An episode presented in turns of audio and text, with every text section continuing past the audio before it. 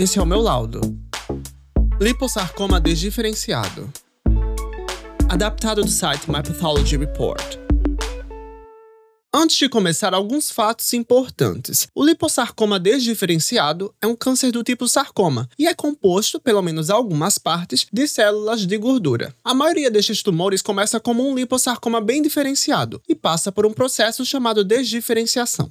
O corpo humano é feito de muitos tipos diferentes de tecido. A gordura é um tipo de tecido especializado encontrado em todo o corpo. Ele é composto de células grandes chamadas adipócitos. A gordura é um local de armazenamento de energia e fornece calor para nossos órgãos internos.